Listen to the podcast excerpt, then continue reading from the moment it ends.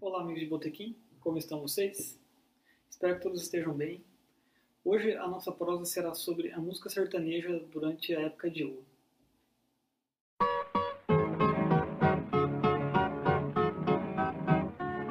Sexta-feira, dia 13, é um dia de azar. O que aconteceu comigo, eu agora vou contar. Entrei no sobrado velho, no meio da escuridão. Essa casa era famada, diz que tinha assombração. Ai, que eu vou cair daqui. A música sertaneja tem uma história longa.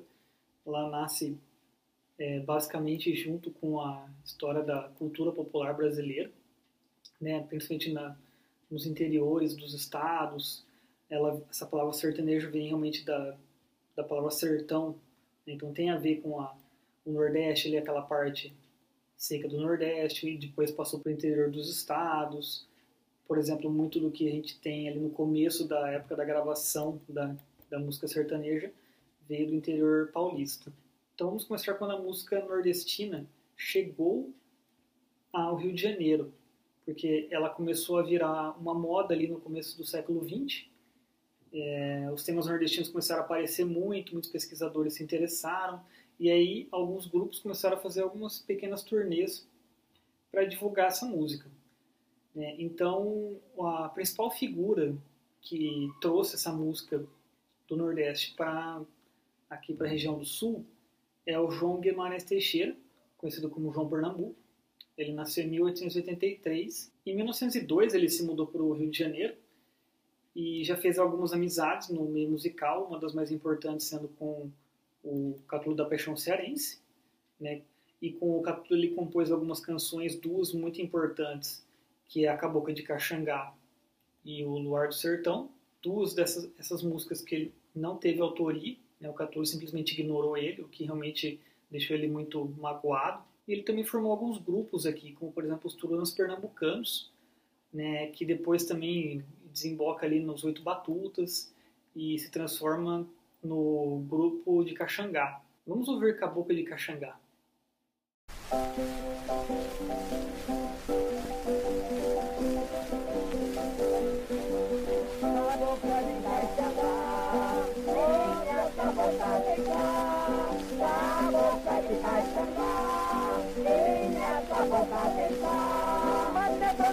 Do céu, puxou essa gente tão valente do sertão de Jatobá.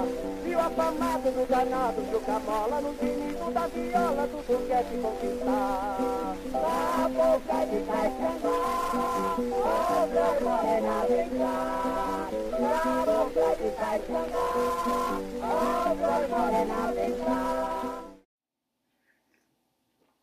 Outro grupo que fez sucesso quando foi para o Rio de Janeiro foi o Turunas da Mauricéia, que inclusive influenciou o Noel Rosa e o seu primeiro grupo, o Bando de Tangarás. As primeiras composições de Noel Rosa foram emboladas, que são, é um, um dos gêneros de música nordestina. Uma música que fez muito sucesso na época desse conjunto foi a chamada Pinhão. Vamos ouvi-la.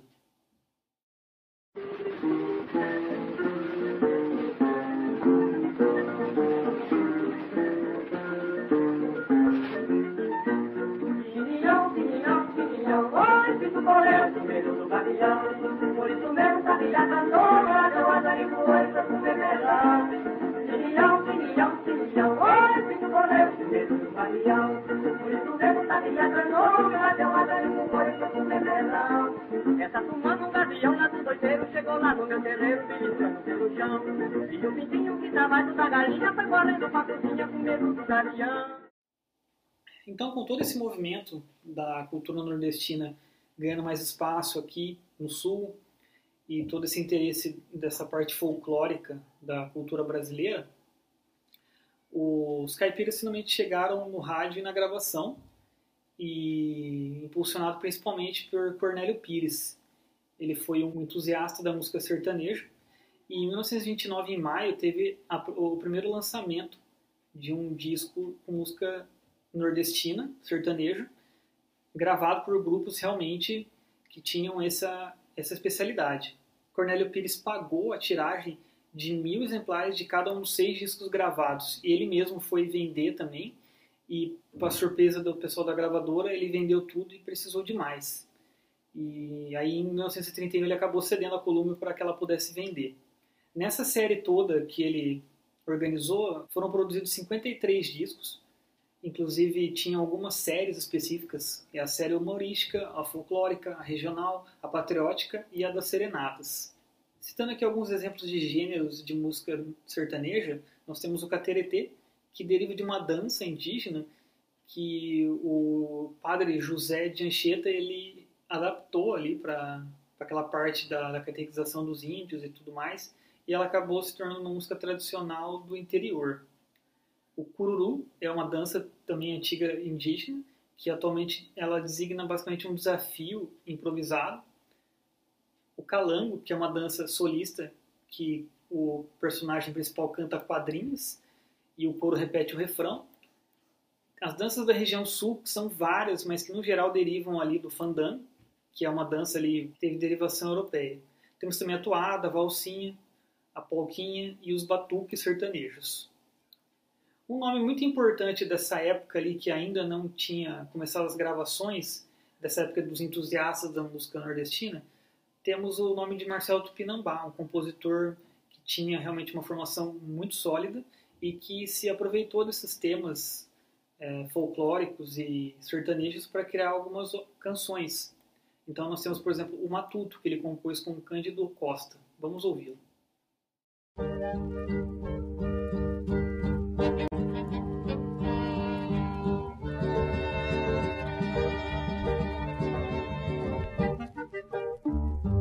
foi da meia-noite para o dia e eu deixei com cortesia minha terra, o Ceará. As a veja cabia pela estrada e marchando na picada só na seca matutá pro sertão do Ceará Tomara eu já voltar, tomara eu já voltar. Quando falamos em música sertaneja, é muito importante citar um instrumento que caracteriza essa música, que é a viola. Ela deriva da viola portuguesa, que aqui no Brasil ele se denominou viola de arame para diferenciar da viola que é da família dos, dos violinos ali. E é um instrumento que tem uma variedade muito grande, com 10 cordas, 12 cordas, a afinação também varia muito, o tamanho mas no geral a mais famosa é de 10 cordas. O primeiro nome mais importante da época das gravações é de Raul Torres, que nasceu em Botucatu, em São Paulo, em 1906 e morreu em 1970. O primeiro sucesso dele foi em 1933, com a música, uma moda de viola chamada Boi Amarelinho. Em seguida, ele lançou A Cuica Tá Roncando, que foi uma batucada que fez muito sucesso no Carnaval de 1934. Vamos ouvi-lo. A cuíca tá roncando, o cantador tá cantando. A cuíca tá roncando, o cantador tá cantando. Minha gente, eu só queria pra minha felicidade um batuque todo dia emulata de qualidade. Uma morena que eu amo pra fazer minha vontade. Uma viola de pinho pra chorar minha saudade. Outro compositor importante dessa época foi Ariovaldo Pires, um paulista que nasceu em 1907 e morreu em 1979. Ele tem obras como A Baixa do Café, A Moda do Beijo, Lição de Geografia. Ele também participou muito de programas radiofônicos, teve os seus programas, inclusive um deles chamado Arraial da Curva Torta, revelou alguns artistas importantes, como a dupla Tonique Tinoco, a Hebe Camargo, o Blackout. Vamos ouvir a atuada Lição de Geografia.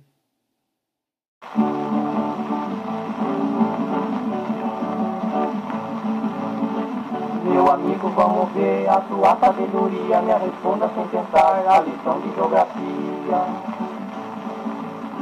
Onde fica a Turquia, faz divisa com a Bahia E de onde é, chega lá de Tabaté Hamburgo é de onde fica, perto de Itatucirica Qual é a capital de França, é a cidade de Bragança E o Rio de Janeiro, capital do mundo inteiro Onde fica Macalé, é o bairro do Tieté A cidade de Berlim, perto de Mugimirim Onde fica Argentina, fica no estado de Minas A cidade de Olivu, perto de Butucatu Onde fica Madrid, fica lá no Tupi nos anos 30 e 40 se proliferaram aquelas duplas famosas sertanejas que cantam em terças, como por exemplo Alvarenga e Ranchinho, Mãe de Sorocabinha, Leonardo e Cunha Júnior, Torres e Florencio, as Irmãs Castro, o Tunique e Tinoco.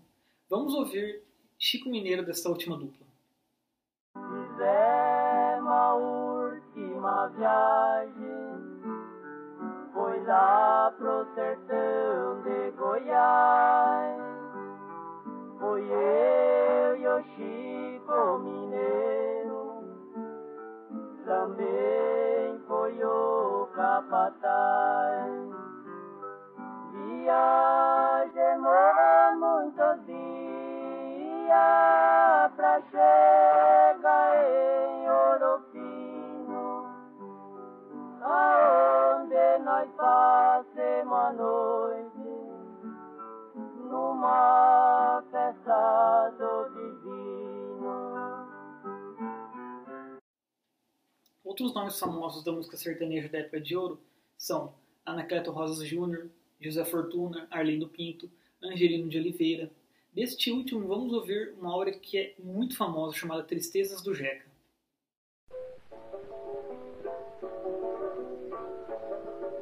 Nesses versos tão singelos, minha bela, meu amor. Pra você quero contar meu sofrer, a minha dor. Eu sou como sabiá, que quando canta é só tristeza, desde o galho onde ele está. Eu sou como sabiá, que quando canta é só tristeza, desde o galho onde ele está.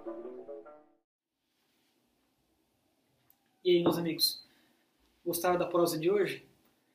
É muito bom conhecer a história da música sertaneja, que não é realmente muito conhecida e ela faz parte muito fortemente da cultura brasileira, da cultura musical brasileira. E tem muito para se descobrir ainda. Eu vou deixar uma playlist aqui para vocês ouvirem um pouco mais de como aconteceu essa música na época de ouro.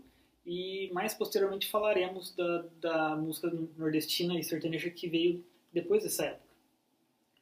Agora eu vou aqui falar para vocês que eu vou dar um tempo, né? A, a, essa é a primeira temporada, então ela está acabando nesse capítulo. Eu fechei aqui a época de ouro com vocês e voltaremos daqui a alguns meses proseando novamente sobre, por exemplo, a década de 50, a era de ouro do rádio, a bossa nova, a tropicália, a MPB ali mais moderna, o rock e entre outros. Então eu espero poder contar com vocês aqui e um grande abraço, até lá.